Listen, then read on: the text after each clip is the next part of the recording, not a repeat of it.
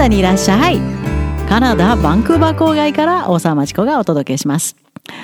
カナダにいらっしゃいって言っていいのかと思うほど今バンクーバー周辺そしてブリティッシュコロンビア州全域とんでもないことになっています。ものすごい量の雨が降りましてその結果洪水が起こり、もう山から水がどんどん、もう地面が吸い込めなくなったんですね。で、川が氾濫して、非常事態になっています。本当にね、BC 州の大雨。まあ、あの、バンクーバー周辺は雨がとても多いんです。もう多すぎて、この間もなんかぼやいた記憶があるんですけど、特に秋は雨が多くて。それにしても雨上がらないよな。一生上がらないんじゃないかと思い始めて、最後の2日ぐらいでものすごい量の雨が、本当に もう外に出たら痛いんじゃないかと思うぐらいすごかったです。地球の終わりを告げているようなすっごい雨でした。それによって、バンクーバー地域とグレーターバンクーバーっていうんですね。いろんな都市があって、バンクーバーの大都市周辺。それと BC 州の内陸部。いろいろ町があります。その内陸内陸部とを結ぶ3つの幹線道路が完全に壊れました。復旧には数ヶ月かかるかもと。しかもその内陸部の町はその壊れた、崩れたハイウェイにあの挟まれていて、もうそこで立ち往生、あるいはもう水が流れてきて、もうすべての上下水道設備がすべてやられた。もう住むこともできない。もう道は川状態。で、全員が避難した町もあります。で、復旧にはまだ政府も見込みが全く立ってなくて、数ヶ月かかるかもしれない。で、それで困ってるのが、カナダの流通は全部幹線道路をトラックがバーって走って、もう大切なものを全部運びます。もちろん食料も、それが止まりました。それからガソリンもそうやって運ばれます。外国から来たものはバンクーバーの港に上げられて、そこから鉄道やトラックでカナダの他の地域に運ばれていきますが、今港も止まりました。そして鉄道線路も壊れました。動きが取れないんです。で、スーパーマーケットでまたパニックのショッピングが始まりまして、もういろんなものが消えてる状態。なかなか本当にもう殺気立ってますみんな。私も実はエコキャビンのことで先週にはアルバータに車で向かうはずだったんですね。あの、可愛いにゃんこが2匹いるので、いつも一緒に、だから車で行くんです。で、それで向かうはずだったんですけども、ちょっと伸びました。なんでかっていうと、あのエコキャビンの建設がね、いろんな体の政府の手続き、遅いんですって伸びてて。で、ちょっとこの秋には、えっと、基礎工事が始まらない。もう寒くなって地面が凍り始めたので。で、春できるだけ早く始まるように、地面に藁を巻いて、あの、ヘイ、干し草ですね。これを巻いておくようにと指示されまして。で、ちょうどその近くの農家の方が親切にもう大きいヘイベールっていうの、まん丸いでっかいその兵の塊がカナダの大草原に転がってる絵はがきなんか見たことある方いるかもしれませんけど、それが2つ届くはずだったんです、うちの敷地に。それがちょっと遅れまして、結局行くのを伸ばしてる間にハイウェイが崩落しました。もし出かけていたら巻き込まれていたか地滑りに遭ってたかあるいはアルバータで今立ち往生して帰ってこれてないかもしれません。バンクーバー地域のハイウェイも水没してまして、だからハイウェイナンバーワンっていうのは太平洋から大西洋に抜けるカナダのハイウェイなんですね。ナンバーワンハイウェイ。それも私の家からちょっと東に行ったところで水没してて止まってます。それも復旧には相当時間がかかるらしい。で、今日また雨が降り出しまして、そのハイウェイ水没してる地域いっぱい降ってるらしい。また水かさが上がってきたそうです。来週にはまた大雨の予想もあります。はあ、気がめいりますね。カナダはとにかく大きいです。で自然も大きいです。自然がいっぱいあります。一生懸命共存しようとしてきた国なんですけど、共存せずにはやられますから、自然に。でも、それだけに温暖化の恐ろしい現状、これが地球が壊れていくってことかっていうのをひしひしと感じています。カナダはその異常気象をまともに被ってます。温暖化によって。特にこの数年はその傾向が非常に激しくなって、特に今年はまたひどいことになりました。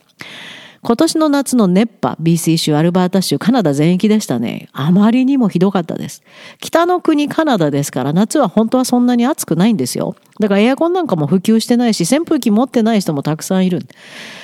ところが40度超えの気温が続きまして、もうみんなあの、えー、扇風機買いに行ってもないと。急いでみんな行くから。エアコンも取り付けまで半年とか、そんな状況になりまして、亡くなった方も随分います。ここも暑かったですよ。もうダメだ、持たないと思いました。本当に。そして干ばつ。今年の夏は雨が降らなかった大平原地域、カナダの真ん中のアルバータ、サスカチュワン。この辺は穀倉地帯なんですね、カナダの。干ばつで、もう砂みたいになって土が。お百姓さんは大打撃を受けました。いろんな作物が育ちませんでした。私がアルバータの南部に暮らした時もやばいな、ここはと思ったんですよ。1年半いた中で雨が降ったの5分ですからね。本当に5分です。雨降らないよな、ここって地面ひび割れてるしって。ある日、なんか知ってる雨の匂いがするって飛び出したら雨がパラパラっと降ってて、うわー雨だやみました、すぐに。それだけでした。もう BC とはまた全然違う。そこがもっとそれよりひどい干ばつ。これも毎年これからこうなるだろうと言われてます。夏の熱波も続くと言われてます。そして山火事。毎年、えー、山火事がものすごい問題です。アメリカのカリフォルニアもそうです。BC 州も至るところで燃えて、もう本当に煙たい煙たい空が続きました。これもこれから普通になっていくと。で、竜巻。あの、大平原ではよく見られるんですけど、バンクーバーの街に来たと。UBC のキャンパスが被害を受けた。こんなことが起こりました。それから太平洋でも夏の熱波によって魚が大量死しているのが見つかったり、貝が死んでいたり。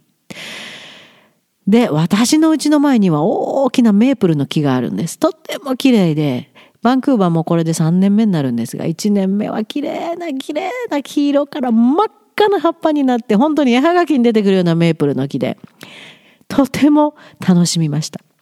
2年目はちょっと歯が縮れかけて、おかしいな、これ病気になってるなって。で、これは市が管理してる木なので、市にも連絡すると、他のメープルも全部同じ状況。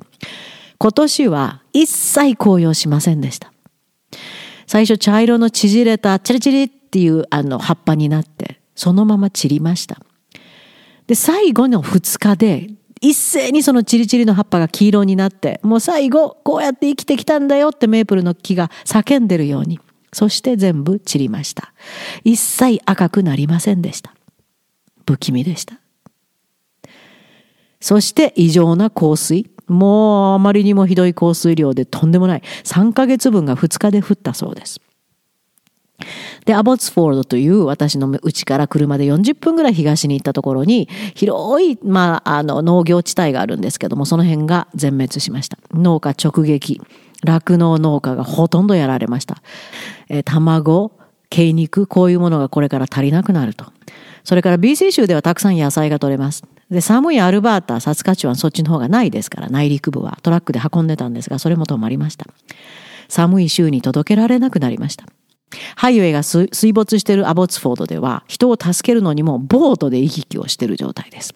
それから、そこからまた東に1時間ぐらい行ったところにアガシっていうところがあります。で、そしてそれからまた1時間ぐらい行くとホープっていう街があります。そのちょうどハイウェイのハイウェイナンバーワンです。2箇所で山崩れが起きて、そのちょうど真ん中にいた車が100何台か立ち往生しました。2、3台は流されました。で、ね、250人ぐらいの方がそこの車の中で2日間過ごして、そう、もうどこにも行けない。お水も食べ物もないまま寒い夜を雨の中で過ごしました。いつ地滑りがまた自分の車を流すかわからない怖い夜を過ごしたそうです。で、ヘリコプターでその方たちは救助されて、えー、避難所に行きました。そう、ペットもです。犬も猫も車に乗っててみんな助けてもらいました。で、そこでハイウェイナンバーワンが終わり。そしてナンバー9、あ、99っていうハイウェイがバンクーバーから北に抜けていくんですね。で、どんどんどんどん遠回りをするとアルバータの方にも行けるんですけど、ここも陥没してなくなりました。そして、そのホープを過ぎたところでナンバーワンハイウェイ。もうここから景色すごいんですけど、コカハラハイウェイっていう高いところを走る高速道路があります。私よくアルバータ行くとき、ここ担当で運転するんですけど、楽しいんです。それが全部やられました。もうボロボロになってます。で、その間にある、狭間にあるメリットという町が全滅です。全員避難しました。当分うちには戻れないと言われてます。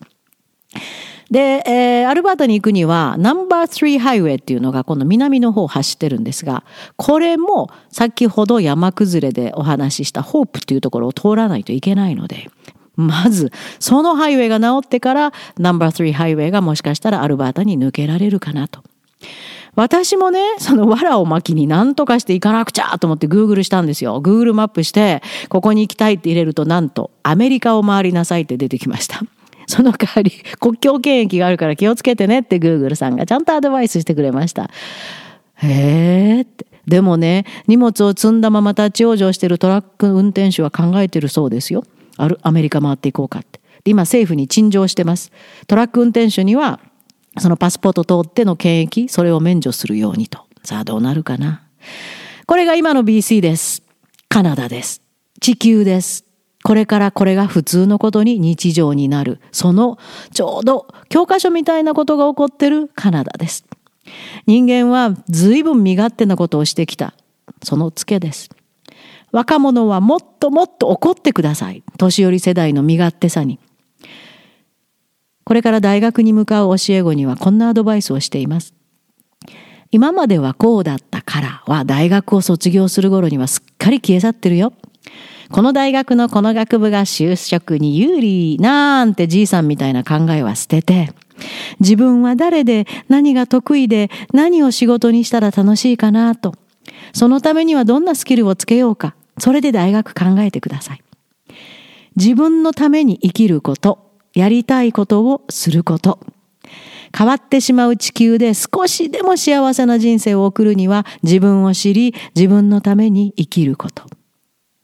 もう塾付けやめようよね。意味ない。時間がもったいない若いのに。もっともっと社会体験もいっぱいいろんなこと冒険してほしいです。親が歩いてきた道はすでに地球には残ってないです。若い世代は自分で道を作らないといけないです。そのためには自分を知ること、こっから始めること。自分にはどんなギフトがあって、それをもとにどんなスキルをつけていくと、これからの地球にも役に立つか、社会にも役に立つ、そして自分も幸せになれる。それを考えて将来の選択肢をいろいろ見てみてください。カナダから教えているカナダクラブでも、どんどん生徒を自分を守っていきなさいよとリードし始めました。Look at me! ほらほらと始めたアルバータ大平原でのエコキャビンプロジェクト。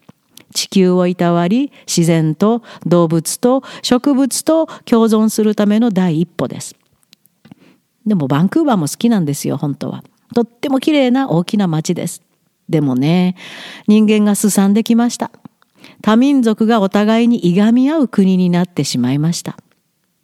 カナダの特徴だったんですけどね、人間同士優しくしようって、それが今消えてしまいました。